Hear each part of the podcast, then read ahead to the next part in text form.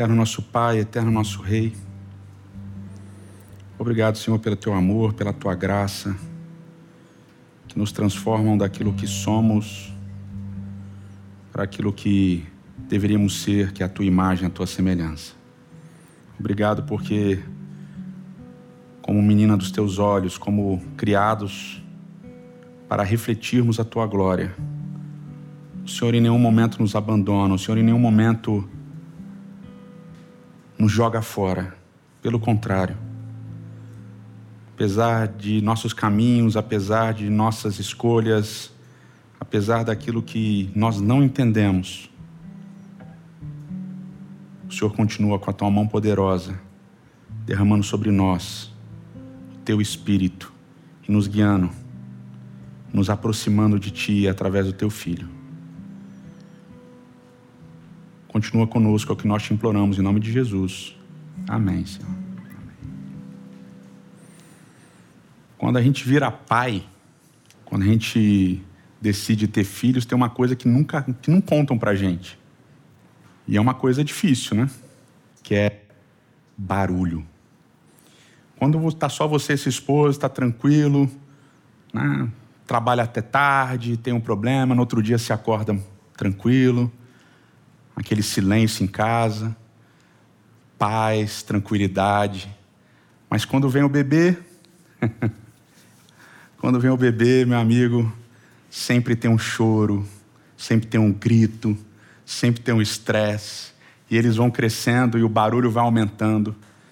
E você, coitado, geralmente pai de primeira viagem, comete alguns erros, né? E um dos erros é dar brinquedos que fazem barulho. Sabe aqueles brinquedinhos que toca musiquinha? Ai, que lindinho! Aperta o botãozinho, toca uma música. Aperta outro botãozinho, toca. Esse é o desespero. E quando você tem um segundo filho, você não comete mais esse erro que você já cometeu no primeiro. Então, aos pais de primeira viagem, não cometam esse erro. Nenhum brinquedo que faça barulho, porque a repetição desse barulho vai se transformar em um fardo quase insuportável, porque vai ser repetido e repetido e repetido e repetido e repetido. E uma coisa muito interessante, a gente falou sobre isso em um dos episódios anteriores, os deuses do Antigo Oriente Médio, eles tinham uma peculiaridade, eles dormiam, coisa que o Deus da Bíblia não fazia, dormir. Mas o Deus do Antigo Oriente Médio, os deuses do Antigo Oriente Médio, eles dormiam. E eles não gostavam de ser acordados. E uma das coisas, e essa é uma descoberta muito interessante, porque é um padrão que a doutora Marjo Corpel e o doutor Johannes Demur, no livro chamado The Silent God, eles falam sobre isso. Aliás, o livro que dá nome a essa série. Eles falam que as divindades do Antigo Oriente Médio ficavam tão nervosas ao serem acordadas pelo barulho das criaturas que eles tinham rompantes de ira. Então, por exemplo, o deus Apso, que é o deus dos lençóis freáticos, quando ele via ou ouvia, né? na verdade via não, quando ele ouvia o barulho das criaturas, ele decidia que ele queria aniquilar toda a humanidade, ou matar todo mundo.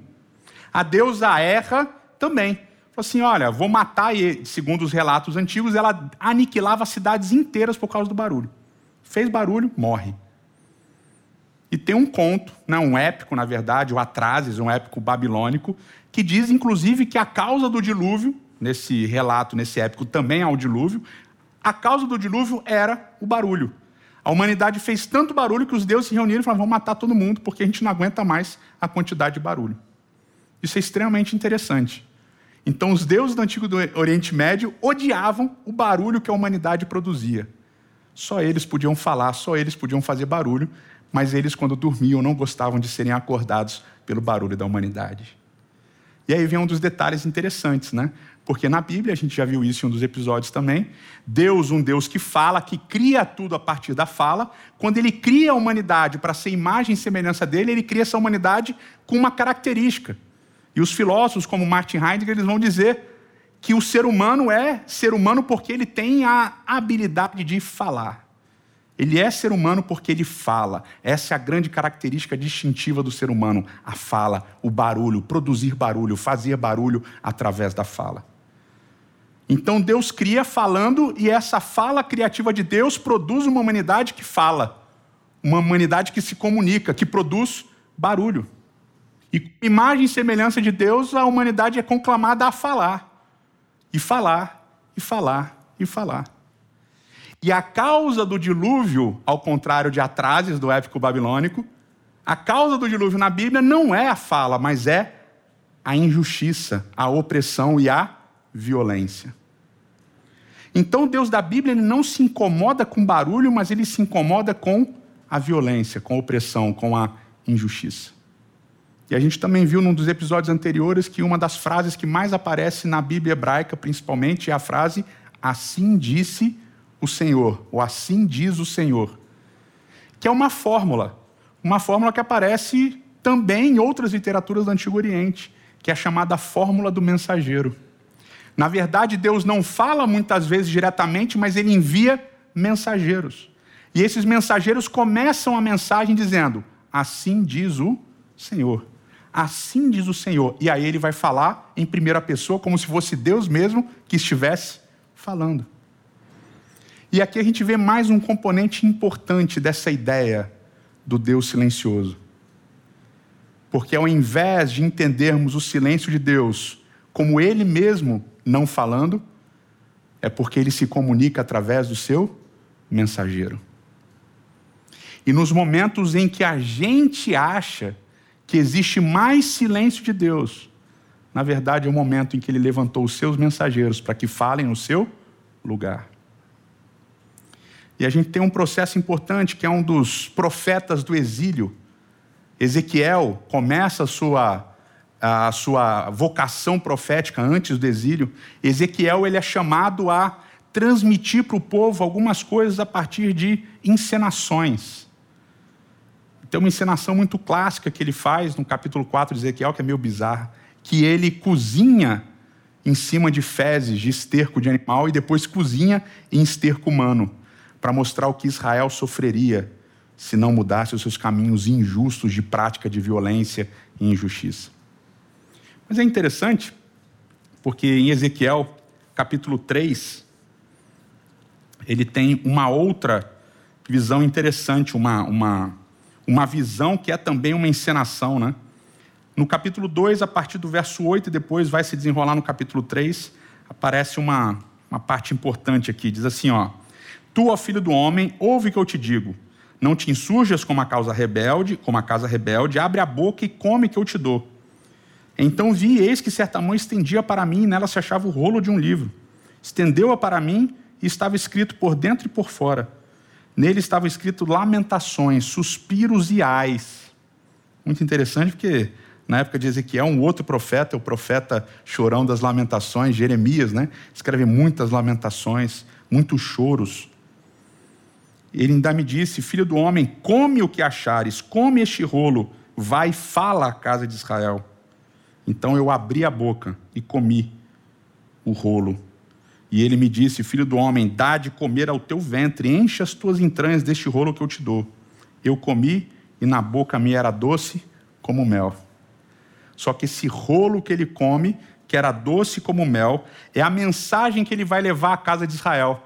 E quando ele leva essa mensagem à casa de Israel, aquele rolo que era doce na boca fica amargo. E essa é uma imagem que João vai repetir no livro de Apocalipse. E o, o Deus, Deus fala assim para Ezequiel: fala, você vai pregar e ninguém vai te ouvir, você vai clamar e ninguém vai te dar atenção. E aí diz, verso 14, Ezequiel capítulo 3: O Espírito me levantou e eu levei e eu fui amargurado na excitação do meu espírito, mas a mão do Senhor se fez muito forte sobre mim.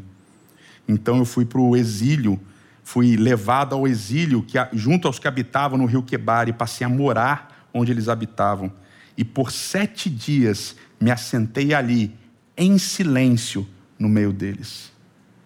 Deus chama o profeta, Deus dá uma mensagem para o profeta, Deus fala assim: vai e prega essa mensagem. E essa mensagem é doce, mas depois essa mensagem se transforma em uma mensagem amarga. E por que ela se transforma em uma mensagem amarga? Porque ninguém escuta, ninguém dá ouvidos.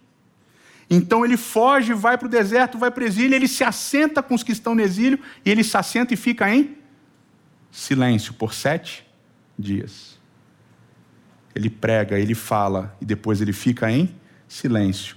E ele fica em silêncio depois de falar e ninguém escutar. na continuação de Ezequiel 3, diz assim: ó, fim, dos sete, fim dos sete dias, veio a minha palavra do Senhor, dizendo: Filho do homem, eu te dei por atalaia sobre a casa de Israel. Da minha boca você vai ouvir a palavra e você vai falar para eles. Quando eu disser ao perverso, certamente morrerás, e tu não avisares e nada disseres para o advertir do seu mau caminho, para lhe salvar a vida, esse perverso vai morrer na sua iniquidade, mas o sangue da tua mão requererei. Então você tem que avisar. Mas também quando eu falar para o justo, e esse justo se desviar da sua justiça e praticar a maldade e a injustiça, ele vai morrer. E as suas justiças, as justiças que praticara, não serão lembradas, mas o seu sangue da tua mão o requererei. No entanto, se tu avisares o justo para que não peque, e ele pecar, certamente você viverá. E se você avisar o injusto para que não peque ou para que se converta dos teus caminhos, então você vai viver. Ou seja, você tem uma missão, a missão de falar. Se você falar para o injusto e ele continuar na injustiça, o problema é dele. Mas se você não falar, o problema é seu. Se você falar para o justo e ele se desviar, o problema é dele. Mas se você não falar, o problema é seu. Ou seja, eu estou te chamando para que você fale. Enquanto você falar o que eu mando, enquanto você levar a mensagem que eu estou te dando, está tudo tranquilo com você. E o problema é de quem escuta. E essa é muito interessante porque é a mecânica da pregação. O profeta é conclamado a falar as palavras de Deus para as pessoas. E quando ele traz uma mensagem de juízo ou uma mensagem de salvação, ele está dando uma oportunidade para que as pessoas escutem a voz de Deus. E termina dizendo: A mão do Senhor veio sobre mim, e ele me disse: Levanta-te e sai para o vale, onde eu falarei contigo. Então, olha que interessante, né? Essa experiência de Ezequiel. Pega o rolo. O rolo são as palavras de Deus. O rolo é a Torá. Pega o rolo, come o rolo. E essa é uma imagem importante dentro dos profetas, porque a ideia é que o profeta ele não fala da boca para fora, mas ele fala aquilo que está dentro dele. Então ele recebe a palavra de Deus e ele internaliza essa palavra de Deus, ele come essa palavra. E agora ele fala. E quando ele fala e as pessoas não escutam, ele fica triste. E ele se retira, ele foge, ele fica em silêncio. Deus fala assim: não, não. Não é porque não escutaram você que você tem que sair fora. Não, vai lá de novo. Vai pregar. Não fique em silêncio. É tua missão falar. Porque se você não falar, para o justo e para o injusto, se você não falar, o sangue está nas suas mãos. Agora, se você falar, o problema é deles. Mas vem aqui, meu espírito vai te pegar e vai te levar para você falar. Estão percebendo? A dinâmica é legal. É óbvio que a sequência não é essa, mas é legal que eu quis terminar com esse verso. Não é o final do capítulo 3, porque diz que o Espírito levou para o vale. Ezequiel tem uma experiência muito interessante com o vale. Ezequiel prega, Ezequiel prega, Jeremias prega, todo mundo, os profetas pré-exílicos ali, né, principalmente Jeremias e Ezequiel pregam, pregam, pregam, e o povo não está nem aí. E diz o livro de 2 Crônicas que o povo não estava nem aí para o ano sabático, para os sábados. E os sábados eram oportunidade da prática da justiça social. Mas o povo não estava nem aí, o povo abandonou isso daí. Injustiça sobre injustiça, violência sobre violência. O povo se afastou de Deus, não só adoravam outros deuses, como agora eles eram violentos uns com os outros, se oprimiam. E nessa opressão, Deus permite então que o invasor venha, destrua Jerusalém, destrua o povo, leve um monte de gente cativa. E Jeremias escreve Lamentações, que é um livro pesado. E Ezequiel tem algumas visões, e uma dessas visões é a visão de um vale, o vale dos ossos secos, em Ezequiel capítulo 37. Jeremias fala da cidade assolada em Lamentações, ele diz que a cidade assolada estava em silêncio, não havia mais a voz de alegria e de júbilo e de cânticos, havia silêncio.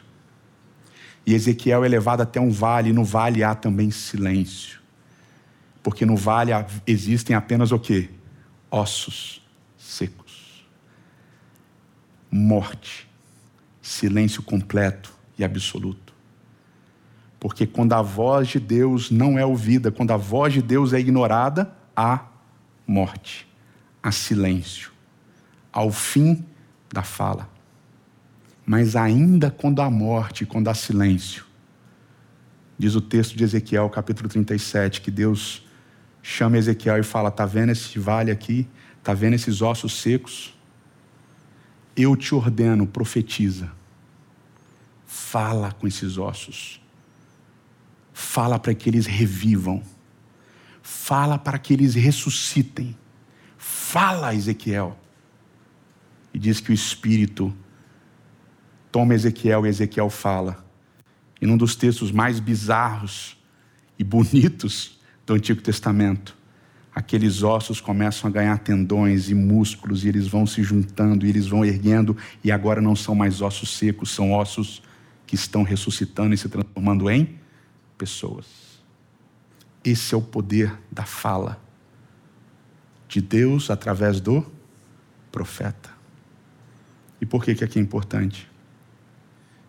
Porque quando há o silêncio de Deus, lembra que a gente viu no primeiro episódio? No primeiro episódio, a gente falou sobre o silêncio como uma parte do processo comunicativo. Né? Eu falo e eu calo para que você fale. Quando há o silêncio da parte de Deus, é uma oportunidade para que a gente tome o nosso lugar e exerça também a nossa fala. E é a fala profética. É a fala que olha para as pessoas e onde há morte, há um clamor para que haja vida. Quando Deus está em silêncio e a gente olha ao nosso redor e a gente vê destruição e opressão e violência e morte, muita morte. Deus, na verdade, está chamando a gente dizendo: profetiza, meu filho, profetiza, minha filha, agora é a hora de você clamar, agora é a hora de você espalhar o meu espírito, agora é a hora de você espalhar a minha mensagem, para que essas pessoas que estão mortas revivam, para que esses ossos que estão secos revivam. E a gente passou por um processo de dois anos de muitas e muitas mortes. A gente tem passado por um processo de muita e muita violência. Violência verbal, mas violência física também. E guerras. E imagens de guerras. E Rússia, e Ucrânia, e Fulano, e Beltrano, e atentado aqui, atentado ali. E gente entrando em escola e atirando. E muitas vezes a gente se pergunta, e tenho certeza que vários de vocês se perguntaram nesses anos recentes: será que Deus está em silêncio? Será que Deus não fala mais? E a Bíblia diz que ele nunca fica em silêncio. Mas quando ele parece estar em silêncio, é porque ele convidou você para falar.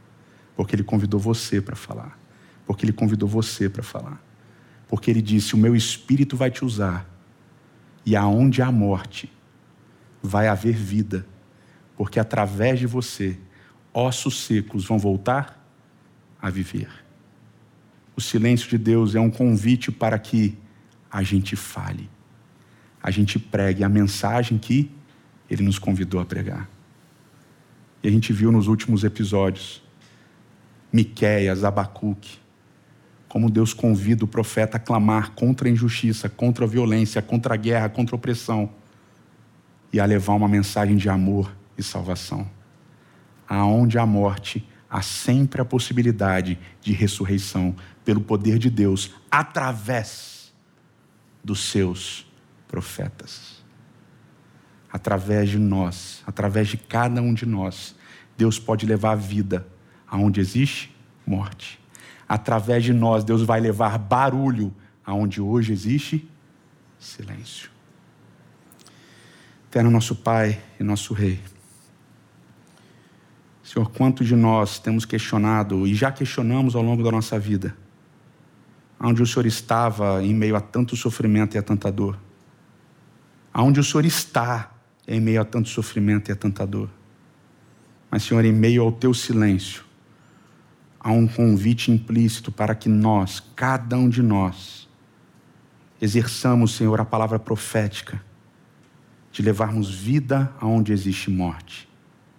Senhor, que teu Espírito tome a cada um de nós e que aonde exista hoje apenas ossos secos, que passe a existir pessoas ressurretas pelo poder da tua palavra. Que aonde há silêncio, Senhor, que passe a haver poesia. Não a nossa poesia, mas a tua poesia viva e eterna é o que nós te imploramos em nome de Jesus. Amém.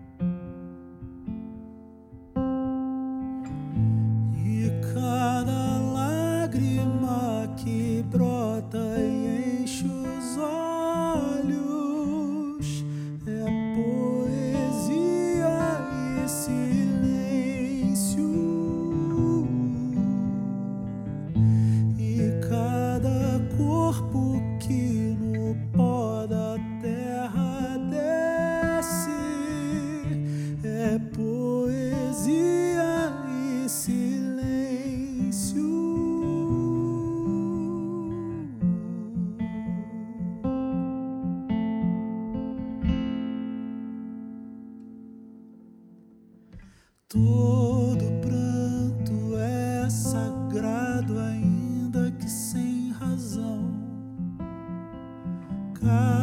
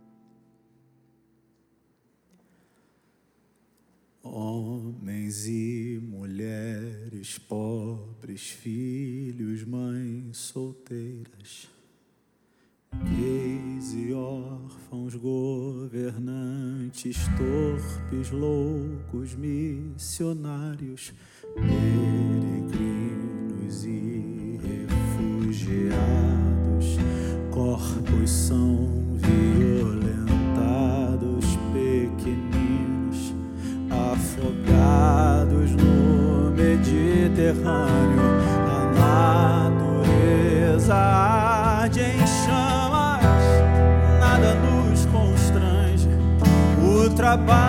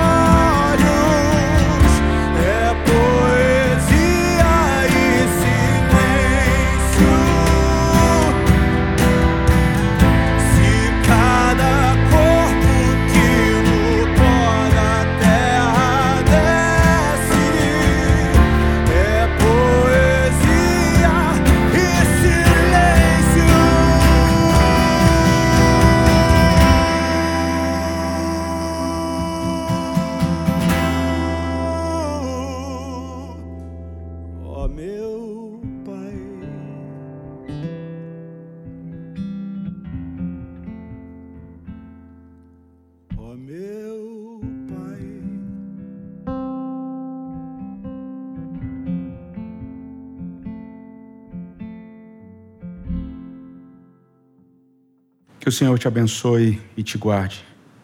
Que o Senhor faça brilhar o seu rosto sobre ti e tenha misericórdia de ti. Que o Senhor sobre ti levante seu rosto e te dê a paz.